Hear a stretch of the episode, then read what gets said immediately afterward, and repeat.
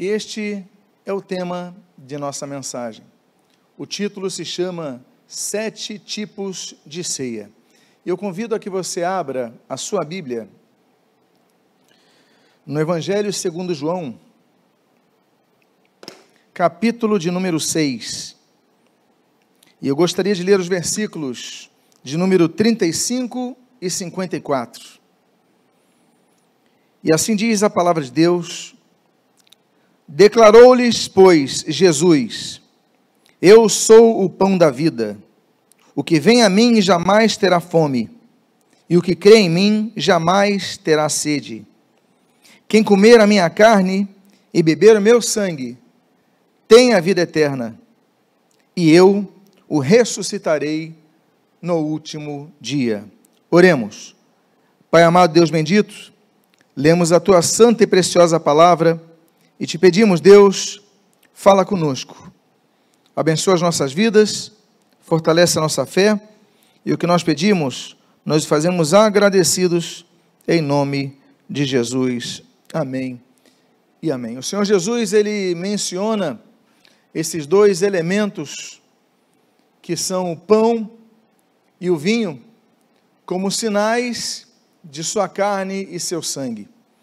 E hoje eu gostaria de falar sobre seis tipos de ceia, porque mormente apenas citamos aquela última ceia no cenáculo, mas eu gostaria de compartilhar sobre seis tipos de ceia e a aplicação desses tipos de ceia. E o primeiro tipo de ceia é o que nós encontramos no livro de Gênesis, capítulo de número 14, e eu gostaria de ler os versículos de número 18 a 20. Assim diz a palavra do Senhor. Melquisedeque, rei de Salém, trouxe pão e vinho. Era sacerdote do Deus Altíssimo. Abençoou ele a Abraão e disse: Bendito seja Abraão pelo Deus Altíssimo, que possui os céus e a terra. E bendito seja o Deus Altíssimo que entregou os teus adversários nas tuas mãos, e de tudo lhe deu Abraão o dízimo. Se trata da primeira menção de uma ceia, onde é feita uma aliança, onde é feito um pacto, onde há a, a passagem de uma bênção através de uma refeição. E essa ceia, ela traz um personagem que não aparece na história. Não existem os antecedentes, nem os descendentes de Melquisedeque ele surge em cena apenas nesse momento. E a Bíblia traz as características que nós lemos aí, que ele era o rei de Salém e era um sacerdote. O que era muito raro, era muito estranho, porque essas duas funções sempre foram separadas. O rei procura governar, o sacerdote procura trabalhar a relação, a vida espiritual das pessoas, a relação das pessoas com Deus. E nós podemos extrair algumas questões quanto à aplicação dessa riqueza de texto que nós vemos aí. O primeiro, e nós começamos a apontar isso a Jesus Cristo, como o centro de tudo, como o centro e objetivo da ceia. Primeiro que ele aparece como Melquisedeque, o nome dele. Melquisedeque é a junção de duas palavras, Meler Sedek. Meler significa rei, Seder significa justo, o rei justo, o rei da justiça. Amados irmãos, a primeira, a primeira menção desse, desse rei, dessa primeira ceia que nós compartilhamos, é que esse homem que aparece como rei sacerdote, ele é chamado de rei da justiça. E a Bíblia, por várias ocasiões, em várias vezes, mostra e aponta a Jesus como o rei justo, o que tem a justiça, aquele que vem para julgar. A Bíblia fala sobre vários juízos, e um deles, nós temos, por exemplo, o tribunal de Cristo, em 2 Coríntios capítulo 5, onde Jesus é o juiz, ele julga com justiça. Então ele parece, aparece esse homem com esse nome Melquisedeque, o rei da justiça, e a Bíblia diz a seguir nesse texto que você está lendo, que ele era rei de Salém. Rei é aquele que detém poder é aquele que detém influência, é aquele que detém a soberania nas suas decisões. Ele é rei. Ele determina e as pessoas obedecem. A Bíblia aponta em duas ocasiões no Apocalipse, uma em 1 eh, Timóteo capítulo 6 e Apocalipse 17, 19, a Bíblia aponta que Jesus é o rei dos reis. Os reis da terra, os soberanos da terra, eles detêm poder, mas nenhum poder está acima do poder de Jesus. Então, nos lembramos desse texto, que esse rei que traz o pão e o vinho, ele é rei. E nos lembramos que Jesus, que trouxe pão e vinho, que comungou do pão e do vinho, que partilhou do pão e do vinho naquela ceia, é o Rei dos Reis. Mais uma simbologia de muitos séculos antes de Jesus manifestar-se em terra, nós temos então a menção de um rei compartilhando pão e vinho para fazer uma aliança. Que coisa impressionante. Outra coisa impressionante é a cidade onde ele reinava. A Bíblia diz nesse texto que ele era rei de Salem. Salem é uma palavra que é a mesma, lembrem-se vocês, que no hebraico não existem vogais. É, o, que, o, o, que traz os sons vocálicos é aquilo que nós chamamos de sinais massoréticos, ele só tem consoantes. Então, você pode falar a palavra com essas, com essas consoantes, com essas três letras. Você fala Salem, você fala Shalem, você fala Shalom. Tudo isso é a mesma palavra. Salem, Shalom, significa paz, significa saúde, significa que tudo vai bem contigo. Esses são os significados, é que normalmente nós traduzimos por paz, na precisão do termo. Mas tem um significado abundante. Esse é o rei da paz. E nos lembramos então que ele é rei de Salém, é interessante que as escavações em Jerusalém, há poucos anos atrás, foram descobertas as ruínas do Palácio de Davi, numa região chamada Cidade de Davi. Ainda que toda Jerusalém nós a vejamos como Cidade de Davi, existe um, um trecho da Jerusalém mais antiga que é denominada Cidade de Davi. Ali, as escavações coordenadas por um arqueólogo chamado Elishu Kron, eles encontraram o que parecem ser os resquícios de um local que era guardado, ou seja, onde foi feito o palácio de Davi, onde era guardado o local, onde foi reservado o local, onde teria feito Melquisedeque aliança com Abraão. E é muito interessante notar que era o rei de Salém, que é o rei da paz, que é o rei que traz paz, por quê? Porque o único que pode trazer a paz, a paz genuína aos nossos corações, é Jesus. A paz dele é diferente. Existem vários tipos de pacificações. Quando termina-se uma guerra, nós podemos dizer assim: olha, a paz, claro. Quando a pessoa está estudando para uma prova, faz uma prova boa, faz uma entrevista de emprego boa, é chamado, ele tem uma paz. É, quando ele tem contas a pagar, consegue pagar conta, tem paz. Mas a paz que Jesus dá é uma paz muito mais profunda, que nem, ninguém pode trazer. Os que estudam uh, guerras, os que estudam uh, os que militam eh, na área do, dos estudos das guerras mundiais, eles, eles devem ter lido a respeito de von Clausewitz, um general prussiano, que ele falava, que ele sintetizava é, que a ausência de guerra, ele, é, guerras ele trazia paz. Não, mas Jesus, ele traz uma paz até no meio das guerras. Esse é o diferencial de Cristo. Até quando nós estamos no meio das tempestades da vida, nós temos paz no nosso coração. Por isso é que ele diz. Em João capítulo 14, ele diz: Olha, deixo-vos a minha paz, a minha paz vou lá dou, não vou lá dou como a dá o mundo. Ou seja, eu não vou dar a paz que dá o mundo, eu não vou dar a paz que os outros dão. É por isso que muitos, muitos cristãos, quando se saúdam, eles se saúdam a paz do Senhor.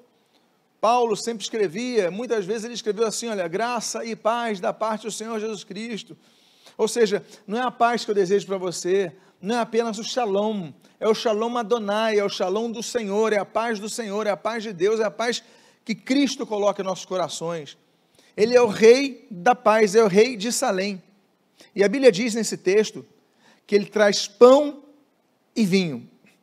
É impressionante como séculos depois, a aliança de Jesus que trouxe paz, é aquilo que Romanos 5,1 fala: justificados, pois, pela fé, temos paz com Deus. ele traz exatamente os mesmos elementos. Ele tinha apenas pão e vinho na, na mesa? Não. Ele tinha outros elementos na mesa, mas ele separa o pão e o vinho, e ali celebra a aliança. São dois elementos que, para existirem, exigem o quê? Exigem esmagamentos. Não existe pão sem esmagamentos. Não existe vinho sem esmagamentos. Para que você coma o seu pão, trigo precisou ser esmagado. Para que você tome o vinho, uvas precisam ser esmagadas. Jesus, ele foi esmagado por nós, para que nós tivéssemos a paz. O rei que nos traz a paz. E o texto continua dizendo o seguinte: que ele era rei. E ele era também, diz assim, trouxe pão e vinho, e era sacerdote do Deus Altíssimo. Existe um outro texto que eu separei, eu já vou voltar a esse texto, mas outro texto que está em, em Hebreus, capítulo número 5, mostra a ordem de Jesus, a ordem sacerdotal de Jesus. Olha o que diz o texto de Hebreus, já na nova aliança, já posteriormente, diz Hebreus capítulo 5, versículos 6, 9 e 10. Tu és sacerdote para sempre, segundo a ordem de Melquisedeque. E tendo sido aperfeiçoado, tornou-se autor da salvação eterna para todos os que lhe obedecem, tendo sido nomeado por Deus sumo sacerdote segundo a ordem de Melquisedeque. Voltando ao texto de Gênesis, nós vemos então que as ordens sacerdotais elas foram sendo desenvolvidas então temos a ordem de Zadok, temos outra, outras ordens sacerdotais.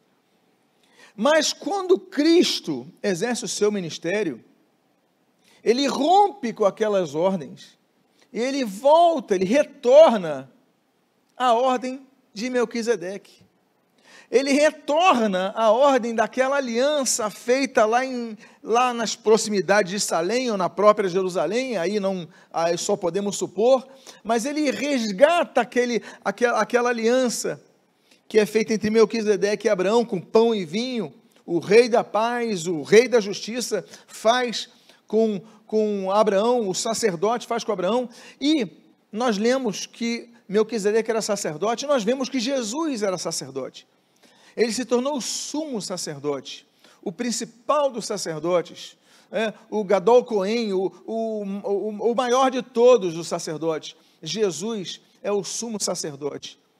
E ele nos deu então o privilégio de todos, pela sua aliança, nos tornarmos sacerdotes. É o que diz a Bíblia em 1 Pedro capítulo 2, versículo 9. Nós somos sacerdotes nós somos nação eleita, sacerdócio real, o povo adquirido por Deus. Nós somos sacerdotes e reis, como Jesus estabeleceu, como Jesus apontou para Gênesis 14, nessa belíssima aliança. O sacerdote é aquele que faz a ligação do homem com Deus. Existe um termo latino que nós então a, a, adotamos no português, que é usado, por exemplo, pelos romanistas, pelos católicos romanos, eles chamam de pontífice, ou sacerdote, e eles chamam o papa deles de sumo pontífice. O termo pontífice ele é muito interessante, porque ele dá a noção do sacerdote, do, do, do Cohen, que é exatamente pontífice, aquele que faz a ponte. Ou seja, pontífice, ele, a pessoa está aqui, existe um fosso, tem o outro lado aqui, se faz uma ponte, é o pontífice, é a que faz a ponte. Hoje nós temos essa ponte. Nós temos o sumo pontífice que é Jesus. É o nosso sumo sacerdote, é o nosso sumo pontífice. É Jesus. Porque, porquanto só um mediador entre Deus e os homens, Jesus Cristo, homem. Agora, ainda que ele seja a ponte, nós temos acesso direto a Deus através de Jesus e por isso nós hoje sim somos sacerdotes de Deus. Homens, sacerdotes, mulheres, sacerdotisas, sim, temos todos acessos ao Pai. Existem vários tipos de bênçãos que a Bíblia registra. Existe a bênção redentora de Gênesis capítulo 3, versículo 15. Existe a bênção nacional de Gênesis capítulo 12. Existe a bênção paternal, que nós vemos ali em Jacó, Gênesis capítulo 49. Nós temos a bênção sacerdotal, Números capítulo 6. Nós temos a bênção uh, real, segundo Samuel capítulo 6. Nós temos uh, a bênção apostólica, segundo os Coríntios capítulo 13. Nós temos as, toda a sorte de bênçãos espirituais, Efésios capítulo 1. A Bíblia fala de várias bênçãos. Esse rei e sacerdote, além de ele trazer o pão e o vinho, ele abençoa. Ele promove a sua bênção. Bênção é transferir algo bom que não está ao nosso alcance, está no alcance de Deus, e Ele então nos capacita com as suas bênçãos, nos traz a sua capacitação e nos renova. Existe então um outro tipo de ceia. O segundo tipo de ceia que nós temos é o que se encontra no Evangelho segundo Lucas, capítulo 14, e eu gostaria de ler os versículos 16 a 24. Certo homem deu uma grande ceia e convidou muitos. A hora da ceia, enviou o seu servo para avisar aos convidados: Vinde, porque tudo já está preparado. Não obstante, todos, a uma, começaram a escusar-se. Disse o primeiro: Comprei um campo e preciso ir vê-lo. Rogo-te que me tenhas por escusado. Outro: Comprei cinco juntas de bois e vou experimentá-las. Rogo-te que me tenhas por escusado. E outro: Casei-me e por isso não posso ir. Voltando o servo, tudo contou ao seu senhor. Então, irado, o dono da casa disse ao seu servo: Sai depressa para as ruas e becos da cidade, e traze para aqui os pobres, os aleijados, os cegos e os coxos. Depois lhe disse o servo: Senhor, feito está como mandaste, e ainda há lugar.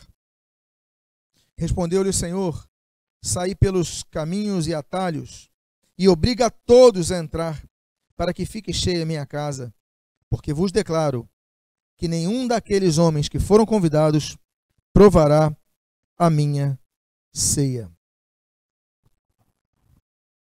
O segundo tipo de ceia é a ceia da graça para todos os pecadores. Esse texto que nós lemos, ele se aplica mais à, à questão da rejeição dos judeus para o evangelho. E aí, então, o evangelho sendo oferecido a todas as nações. É importante nós notarmos que o evangelho de Lucas é o evangelho muito foca a expansão da, da mensagem de Cristo a todos os povos. Os quatro evangelhos, eles têm quatro públicos-alvos diferentes. O evangelho de Mateus tem uma linguagem que visa alcançar os judeus. O evangelho de Marcos tem uma linguagem que visa alcançar os romanos. O evangelho de Lucas tem uma linguagem de alcançar os gregos, como ele o era. O evangelho de João, então, tem um tipo de linguagem que alcança todos os povos, de todas as culturas. O Evangelho de Lucas é um evangelho que fala então muito, sendo um evangelho escrito para os gregos, fala muito para os gentios. Isso de capa a capa, de ponta a ponta, do primeiro capítulo ao 24 capítulo. No primeiro capítulo, ele já traz aquela, aquela palavra de Simeão, que o Messias que estava nascendo traria a luz da revelação aos gentios e a glória a Israel. Já começa capítulo 1 de Lucas falando da palavra sendo trazida aos gentios. O capítulo final de Lucas, ele fala da ordem de Jesus para que se pregasse a, a remissão de pecados a todos os povos. Ele, ele a passagem de Lucas capítulo 3, ele cita João Batista mencionando Isaías 61, que fala que toda a carne, toda a carne veria a salvação, não apenas o povo judeu. Lucas, ele é tão atento com essa questão que na genealogia que começa, que inaugura o Novo Testamento, ali em Mateus capítulo 1, lembra vocês, Mateus foi escrito para os judeus. Então Mateus é a ponte entre a antiga aliança e a nova aliança. Então Mateus começa com uma genealogia que inicia lá em Abraão, que é o pai dos judeus, que é o pai daquela da, da, da fé. E aí Lucas não, ele fala, não, vou começar de Adão. Porque a fé não vem apenas para os judeus, vem para todos os povos, para toda a humanidade. É interessante que Lucas é o, é o evangelho da graça, é, trabalha muito a questão da graça dos não favorecidos, é o evangelista que mais menciona mulheres e crianças que eram colocados um, um segundo nível na sociedade daquela época. E Lucas então valoriza o papel da mulher, coloca a importância da ação das crianças. Lucas traz essa dimensão maior do evangelho. E ele, ele acentua tanto isso que, por exemplo, ele coloca registros sobre gentios muito interessantes. Quando ele fala, por exemplo, que Elias ele foi mantido por aquela viúva de Sidom, ou seja, uma mulher fenícia. Quando ele cita que Eliseu, ele só curou um homem chamado Naamã, que era sírio. Ou seja, o evangelho chegando a outros, outros povos. E aí nós então temos a menção da graça de Deus. Que a graça de Deus se manifestou, Tito capítulo 2, versículo 11, a graça de Deus manifestou salvadora a todos os homens, não apenas aos judeus, não apenas aos gentios, mas a todos. E aí nós temos os três tipos de povos que a Bíblia menciona. A Bíblia não menciona o brasileiro, o norte-americano, ou o sul-coreano, ou o chinês, não. A Bíblia cita três tipos de povos. São três tipos de povos destinatários de três tipos de alianças, três tipos de promessas. E a primeira, o primeiro povo, o povo judeu. O segundo povo, os gentios.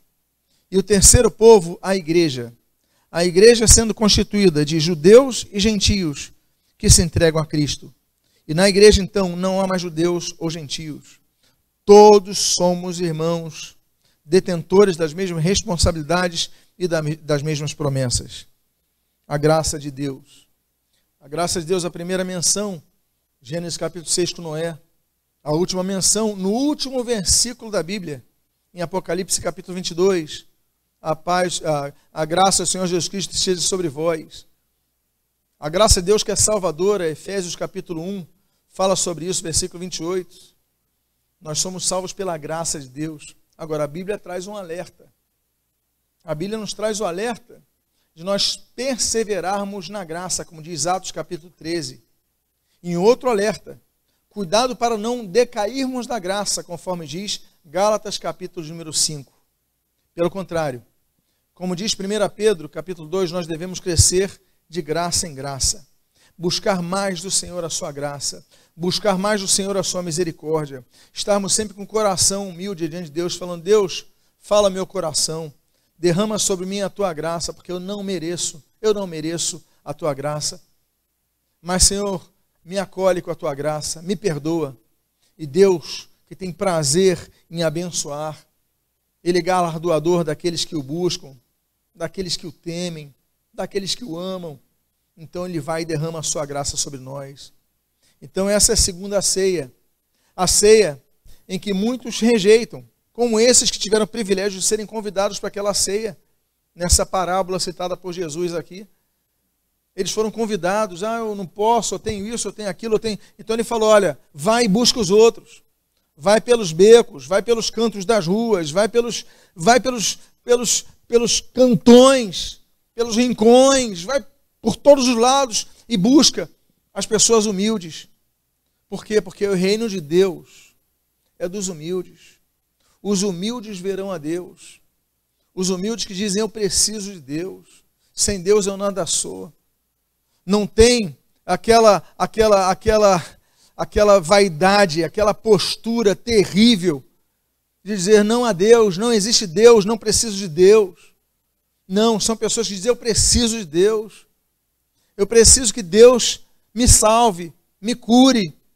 Eu preciso que Deus derrame sobre mim a sua graça. E o texto de Jesus falou: Olha, tem gente que não quer, deixa eles lá, não vão para a minha festa. Mas esses outros vêm para a ceia que eu preparei. Há uma terceira, há um terceiro tipo de ceia. Esse terceiro tipo de ceia se encontra no Evangelho de João. Capítulo número 12, no versículo 1, do versículo 1 ao versículo 3. A Bíblia assim diz: Seis dias antes da Páscoa, foi Jesus para Betânia, onde estava Lázaro, a quem ele ressuscitara dentre os mortos. Deram-lhe, pois, ali uma ceia. Marta servia, sendo Lázaro um dos que estava com ele à mesa. Então Maria, tomando uma libra de bálsamo de nardo puro, muito precioso, ungiu a Jesus, ungiu os pés de Jesus e os enxugou com seus cabelos, e encheu-se toda a casa com perfume de bálsamo. Jesus mais uma vez está passando por Betânia. Betânia fica muito perto de Jesus, fica a 5 quilômetros de Jerusalém. É uma distância muito curta. É quase como se fosse um bairro da periferia de Jerusalém. Jesus agora está de novo em Betânia e de novo vai na casa da família de Lázaro, Maria e Marta. Que ele tinha já tinha feito antes. Né, tinha oportunidade que Jesus já foi lá, era, era amigos da família. Mas nesse trecho nós lemos ali, e esse caminho é o último caminho de Jesus. Ele vai dali para a cruz, dali de Betânia, ele pega o Monte de Oliveiras, desce e entra em Jerusalém e não volta mais a Betânia. Nessa última passagem, a Bíblia diz que eram seis dias da Páscoa, e vocês lembram que ele participa daquela ceia no cenáculo na Páscoa, ou seja, uma praticamente uma semana antes daquela Páscoa no cenáculo, Jesus participa de outra ceia. E essa ceia em Betânia. E a Bíblia diz nesse texto que você ler o seguinte: olha, deram-lhe ali uma ceia. Marta servia. E aí Maria pega um bálsamo e joga nos pés de Jesus. Mais uma vez, as duas irmãs entram em cena. Em Lucas 10, nós lemos que a Marta está trabalhando, arrumando a casa, e o convidado já está lá, mas ela está olhando as outras coisas. E Maria está aos pés de Jesus, e Marta repreende Maria. Vocês lembram dessa história? Que Marta fala que, olha, vem me ajudar aqui e tal. Jesus falou, não, ela escolheu a melhor parte. O convidado já está presente. A hora de arrumar é antes. Chegou o convidado, acabou. Agora aproveita a presença de Cristo. Nessa ocasião, neste retorno a Betânia, o último retorno a Betânia, as irmãs fazem a comida e diz a Bíblia aí que Marta servia, ou seja, Marta na sua no seu estilo, não, eu vou servir, eu vou mais uma vez sua característica. E Maria, ela pega o perfume e derrama nos pés de Jesus. Unção de Jesus. O que, que nós aprendemos com isso? Em primeiro lugar, nós aprendemos com Maria, nessa ceia de Betânia, que nós devemos priorizar as coisas de Deus.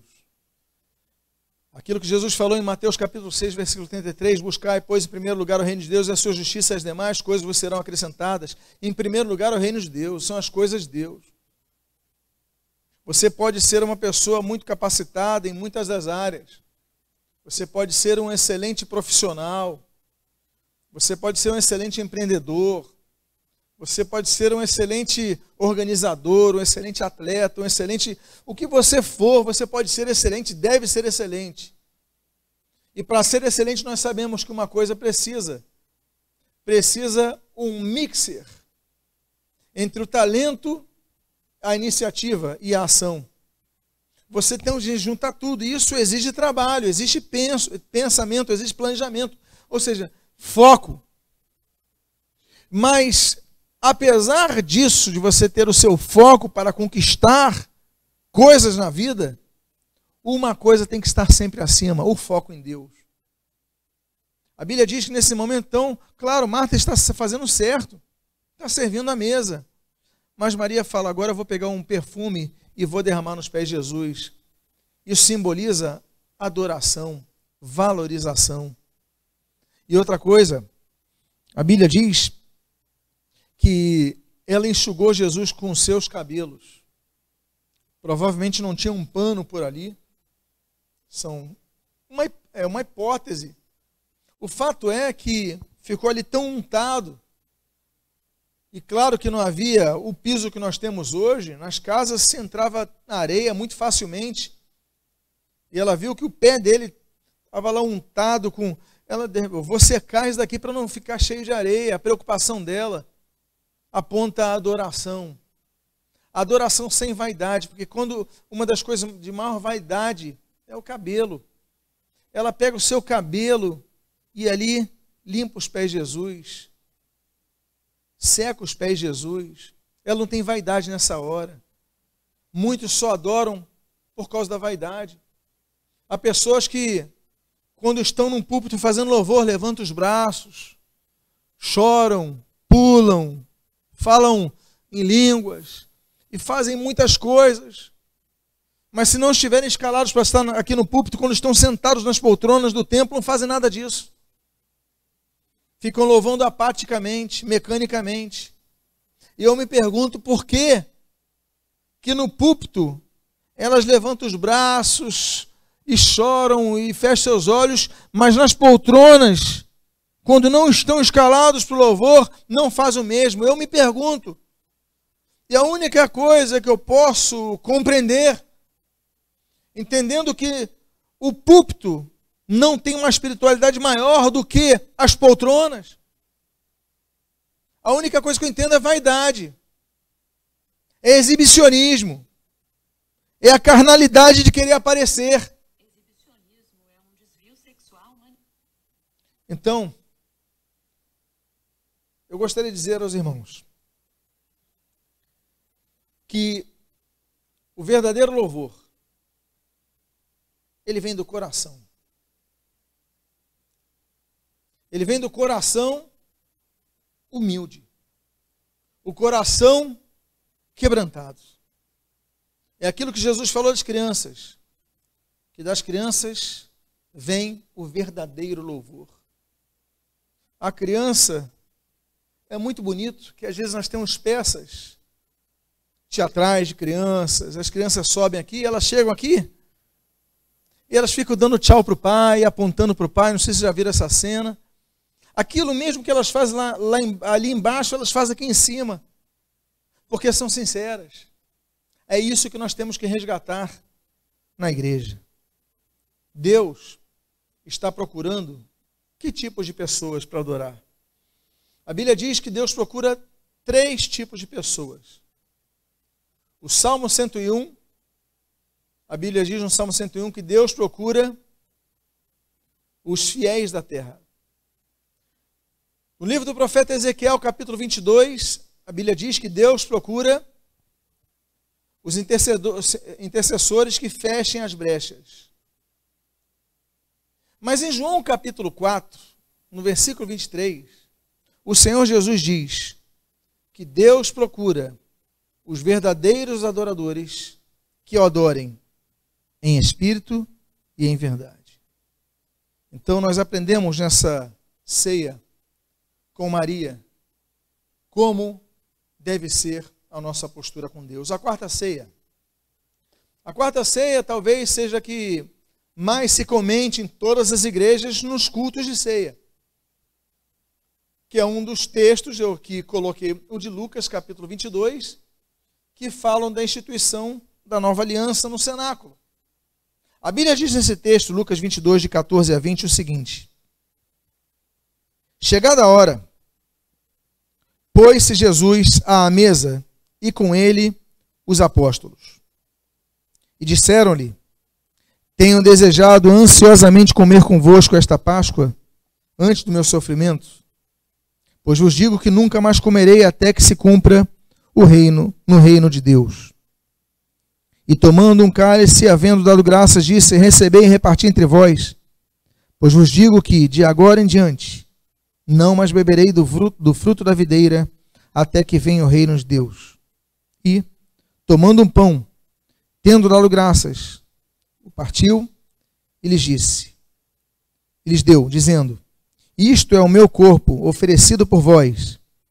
Fazei isto em memória de mim.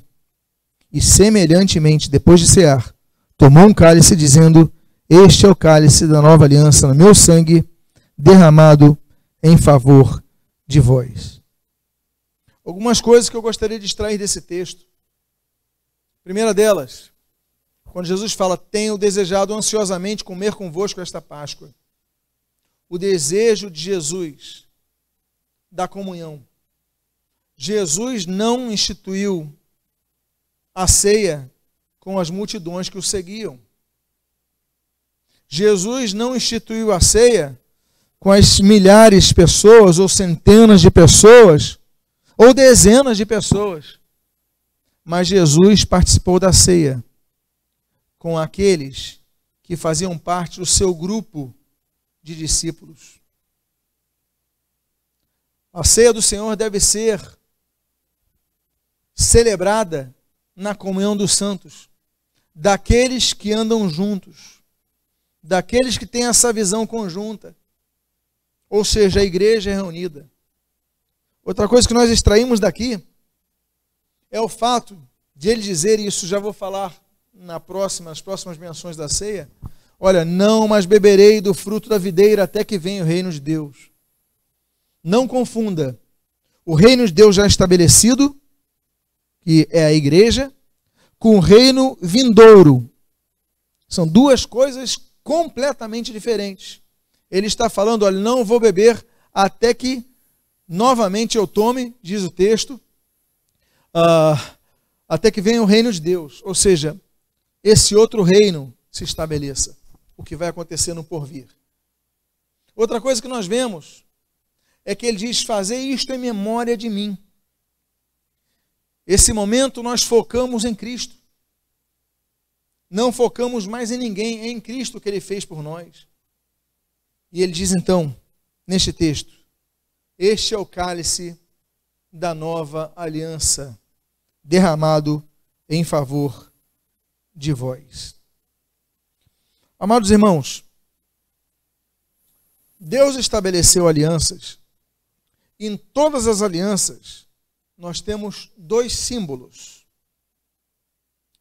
Um é um sinal visível, aliança é, mosaica, o sinal arco-íris. Mas o outro é o sinal de sangue.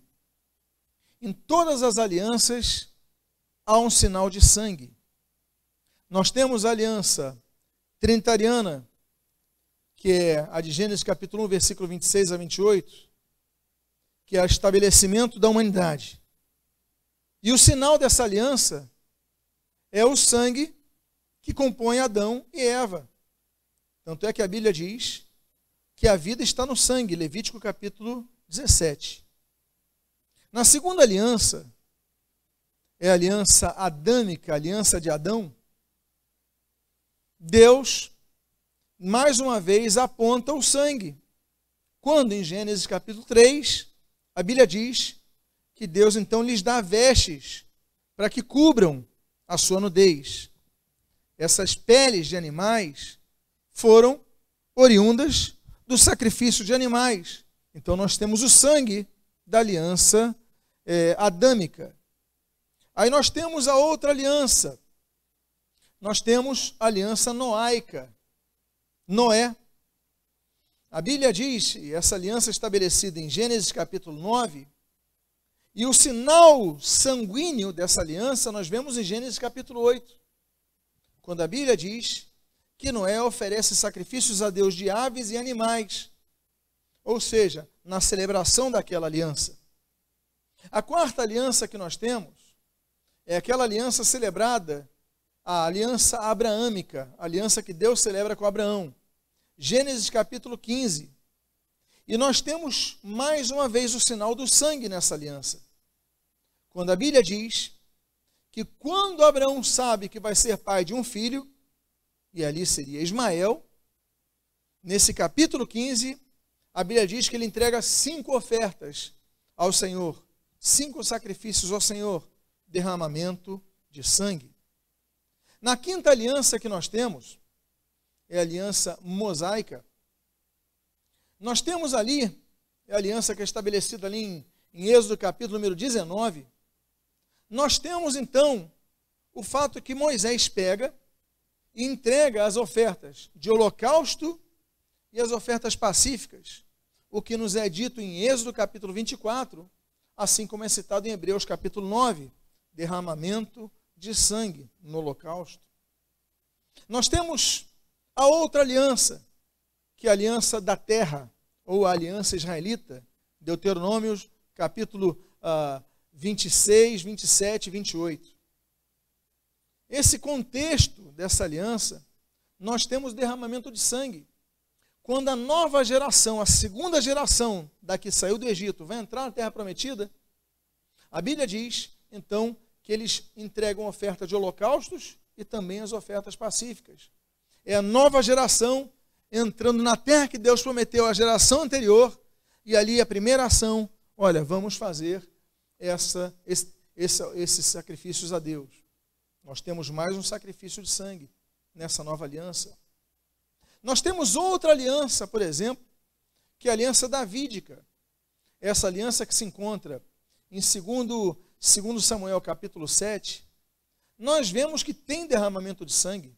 Quando a arca entra, segundo Samuel capítulo 6, a Bíblia diz que ele faz ali holocaustos, ofertas pacíficas, e aquela carne ele distribui ao povo. A alegria era muito grande, todos participam daquela aliança, e ali tem um derramamento de sangue. Mas a Bíblia, em todo momento, vai apontando para uma nova aliança. Desde Gênesis capítulo 3, versículo 15, passando por Joel capítulo 2, passando por Jeremias capítulo 31, Far-vos-ei uma nova aliança. E ali então Jesus. Jesus então, ele finaliza todas as alianças. Por quê? Porque era necessário derramamento de sangue. E em Ju, é, Ju, livro de Evangelho de João, capítulo 1, versículo 29, João diz assim: Olha, eis aí o Cordeiro de Deus que tira o pecado do mundo. O Cordeiro, para tirar pecado, tinha que ser sacrificado. Tanto é que a Bíblia diz em 1 João capítulo 1, versículo 7, que olha, o sangue de Jesus nos purifica de todo pecado. É por isso que Jesus, nesse texto que nós lemos, Lucas 22, ele diz: Este cálice é o meu sangue que é derramado em favor de vós. O sangue de Jesus foi derramado para nos dar vida. E aí foi a definitiva aliança. Não há mais nova aliança. Por isso que o Novo Testamento é chamado de nova aliança é a definitiva. Hebreus, o livro de Hebreus fala sobre isso várias vezes. Ele chama aliança de definitiva, ele chama aliança de superior, ele chama as demais alianças que caducaram, que já passaram.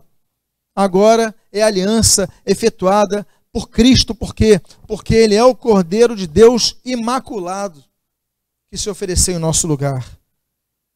Nós temos uma penúltima ceia a quinta ceia que eu gostaria de compartilhar com os irmãos se encontra no livro de Apocalipse, o livro da Revelação, capítulo 19, versículos 13, 15 a 18. Diz assim: Vi o céu aberto, e eis um cavalo branco. O seu cavaleiro se chama Fiel e Verdadeiro.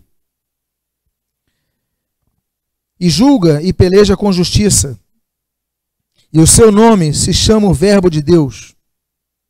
Sai da sua boca uma espada, uma espada afiada, para com ela ferir as nações.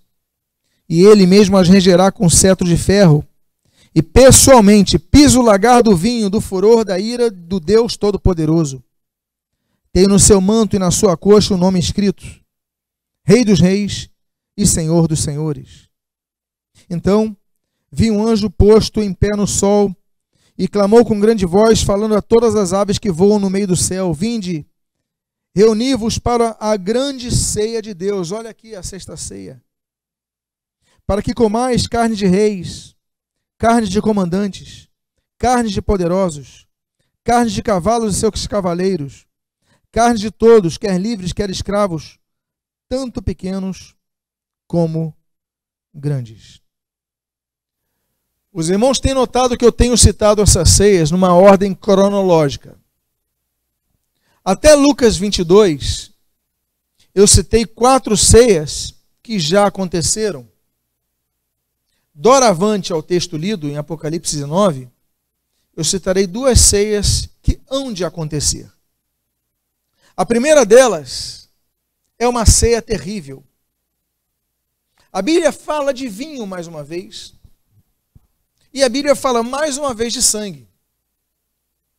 Só que essa ceia é uma ceia terrível, que o texto diz: olha, Vinde, reuni-vos para a grande ceia de Deus, para que comais carne dos reis, dos comandantes poderosos. Que ceia é essa? Está falando nesse contexto da batalha do Armagedon. Aquilo que Ezequiel, no capítulo 38, já profetizara sobre a ida de Gog e Magog, descendo para invadir Israel, junto aos exércitos do anticristo, quando todas as nações rodearão Jerusalém para tomá-la. Ali virá o Senhor Jesus em toda a sua glória e poder e exercerá o fim dessa guerra. A batalha do Armagedon cessará esta guerra em torno de Jerusalém e vai haver uma grande matança. A Bíblia diz que é o lagar, o lagar do vinho do furor da ira do Deus Todo-Poderoso. Existe uma moda em algumas igrejas que só se procura falar coisas que agradem as pessoas. Há igrejas que só pegam aquela parte que Deus é amor e falam que Deus é amor e glória a Deus por isso, porque Deus é amor, a essência de Deus é amor. Mas a falha dessas pessoas é que elas não falam tudo o que é Deus. E Deus é um Deus de justiça, que exerce juízo que não é passível para com o pecado e que trará juízo, juízo com força. Então, nesse texto, nós vemos as cenas dos tempos finais, quando o juízo de Deus vai vir, vai trazer morte à terra, mortandade àqueles exércitos que cercaram Jerusalém, vindos desde o vale do Armagedon, alguns quilômetros ali, na região ali do, do Megido, próximo a Nazaré, e ali eles descerão, eles virão a Jerusalém, e ali, diz a Bíblia, que se pisará o lagar. Lagar é o local onde se espremem as uvas. Só que ali serão espremidas as pessoas, o sangue deles. Nós aprendemos com isso algumas questões. Nós aprendemos com isso que a igreja não, muitas vezes, muitas igrejas não pregam que as pessoas precisam estar atentas para a volta de Jesus, atentas para o encontro com Deus. Que as pessoas estão brincando, estão brincando de evangelho, estão brincando de igreja. Dizem-se cristãs, mas não têm uma mudança de vida. Não aguardam a volta de Cristo. Não ficam vigilantes. O Senhor Jesus disse ali em Mateus capítulo 25 que é uma se nós levarmos em consideração as parábolas de Jesus sobre a sua volta, como Mateus 24, Mateus 25 e tantas outras, nós devemos ficar muito atentos, porque se nós considerarmos uh, o, o, percentual, se o percentual ali não for apenas analógico uh, um exemplo, mas for um percentual preciso, metade da igreja fica. Porque ele fala na volta de Jesus: olha, um vai estar no campo, outro vai estar, e um vai subir. Ele fala das dez virgens separadas para se casarem, mas cinco mantiveram a luz acesa e cinco deixaram a chama se apagar na sua lamparina. E só as cinco com as lâmpadas acesas subiram. E as outras eram noivas, eram prometidas em casamento. Ou seja, tinham a palavra, tinham conhecimento mas só metade sobe. Se nós levarmos isso em consideração, metade, metade não subirá no arrebatamento. Não podemos precisar, pois pode ser apenas um número de exemplo, mas o que nós devemos entender é que devemos estar atentos. E a última ceia. A última ceia também é a ceia, uma ceia do porvir. Só que eu falei da ceia do juízo.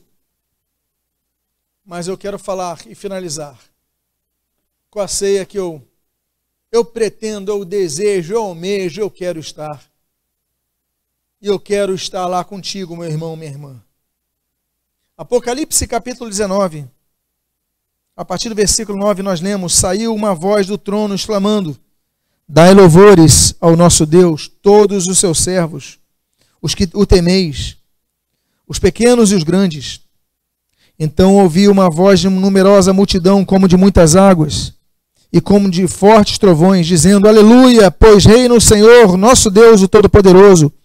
Alegremos-nos, exultemos e demos-lhe a glória, porque são chegadas as bodas do Cordeiro, cuja noiva a si mesmo ataviou, se ataviou, pois lhe foi dado vestir-se de linho finíssimo, resplandecente e puro, porque o linho finíssimo são os atos de justiça dos santos. Então me falou o anjo, escreve: Bem-aventurados, olha só, bem-aventurados aqueles que são chamados à ceia das bodas do Cordeiro. E acrescentou: são estas as verdadeiras palavras de Deus. Bem-aventurados os que são chamados à ceia das bodas do Cordeiro. Durante o arrebatamento da igreja, a igreja vai ser arrebatada e a Bíblia fala em várias ocasiões de um período de sete anos. Nesse período de sete anos, o anticristo se manifesta. Ele começa a governar três anos e meio, trazendo paz na terra. Vai ser um grande líder mundial que vai conseguir a sua liderança com a sua grande capacidade e trazendo paz na terra. Depois de três anos e meio, a Bíblia diz em Daniel capítulo 9, versículo 27, que ele rompe a aliança com Israel e passa a perseguir Israel, e o mundo inteiro se volta contra Israel.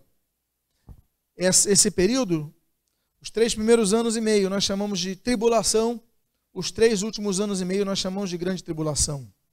Nesse período de sete anos, que a Bíblia chama de 1260 dias, que a Bíblia chama de 42 meses, nesse período de sete anos, a igreja não estará passando pela grande tribulação mas ela estará nos céus, nas bodas do Cordeiro.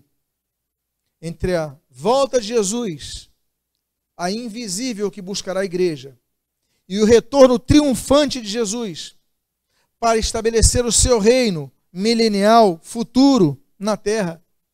Nós temos sete anos que a igreja estará passando na boda do Cordeiro. Os irmãos se lembram que Jesus falou que voltaria a cear novamente no reino? No reino de Deus que estaria estabelecido no porvir, não da terra hoje, através da igreja. Então isso será no período da grande tribulação. Na terra, a grande tribulação nos céus, a ceia das bodas do cordeiro, uma ceia que vai durar sete anos. Bem-aventurados os que são chamados. Agora, quem é que é chamado? Esse texto ele diz, ele traz alguns qualificativos. Três, de maneira mais precisa. Se você notar, nós temos os seus servos, nós temos os que o temeis e nós temos os santos.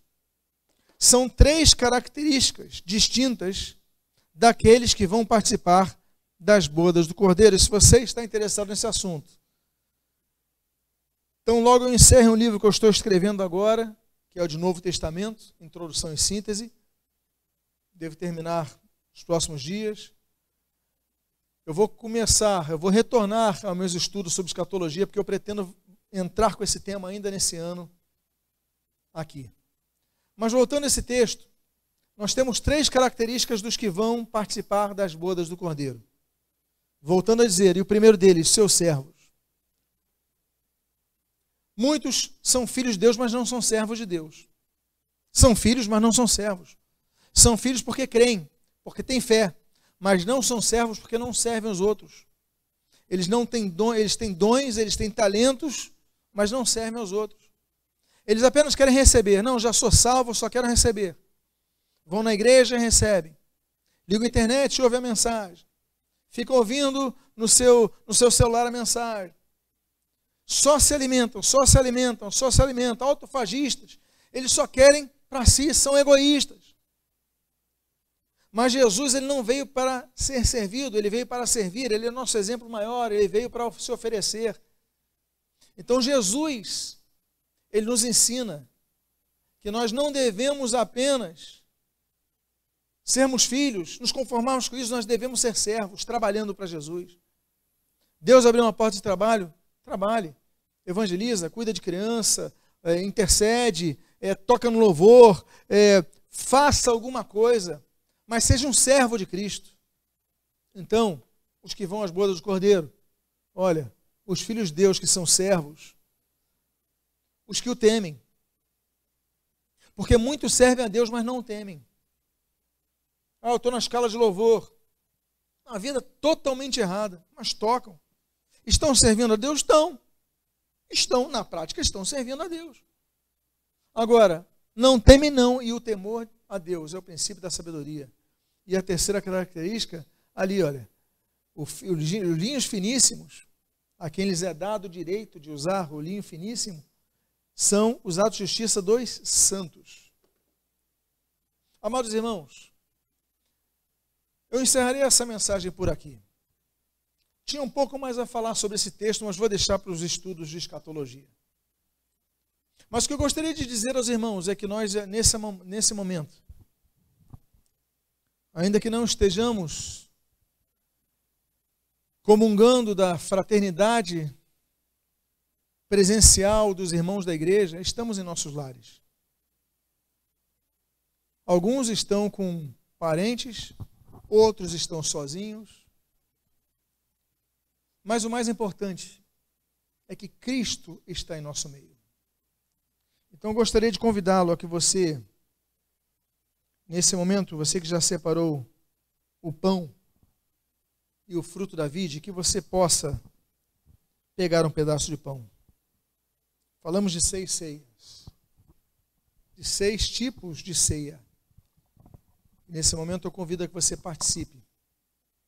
Pegue o seu pão, se você puder ficar de pé, o faça.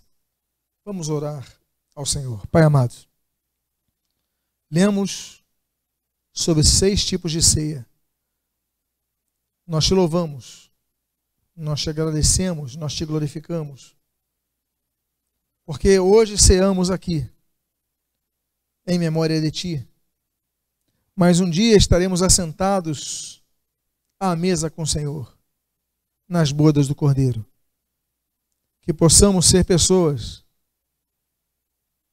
que de fato, Senhor, possam eternizar essa ceia em nossas vidas e comemos do pão aquilo que o Senhor Jesus disse em João capítulo 6, que ele é o pão que desce do céu. Não como maná que as pessoas voltavam a ter fome, mas quem come dele jamais voltará a ter fome. Abençoa-nos neste momento. E o que nós pedimos, nós fazemos agradecidos em nome de Jesus. Comamos do pão.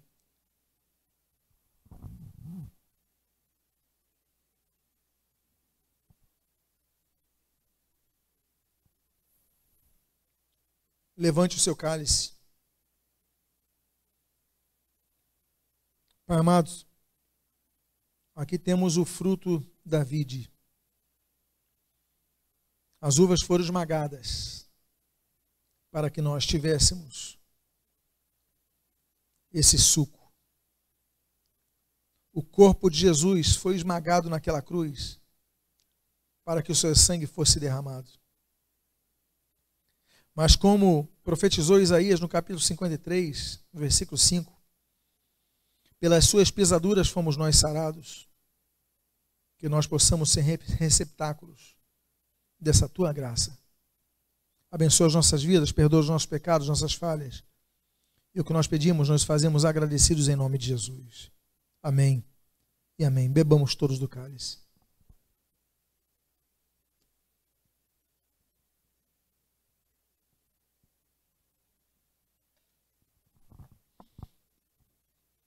Quero fazer uma oração por você que está na sua casa. Pai amado, nós te louvamos, nós te agradecemos por tua palavra que não volta vazia. Desde aquela ceia promovida pelo Rei da Justiça, o Rei de Salém, o sacerdote Melquisedeque, até a ceia estabelecida pelo Melquisedeque eterno, que é Jesus sacerdote segundo a ordem de Melquisedeque. possamos participar da ceia, das bodas do Cordeiro. Tu venhas abençoar nossas vidas. Abençoa, Deus, a nossa casa. Abençoa a nossa família. Abençoa os nossos projetos. E, Senhor, que essa fase que nós temos vivido aqui na terra, ela passe logo. Mas que no reingresso às atividades normais, não deixemos de priorizar o teu reino. Porque muitos têm parado para isso só agora nesse período. Mas que sejamos como Maria de Betânia, que nós possamos derramar o nosso óleo aos teus pés, ó Senhor, e te adorar em espírito e em verdade durante todo o tempo. Abençoa as nossas vidas. E o que nós pedimos, nós o fazemos agradecidos em nome de Jesus. Amém e amém.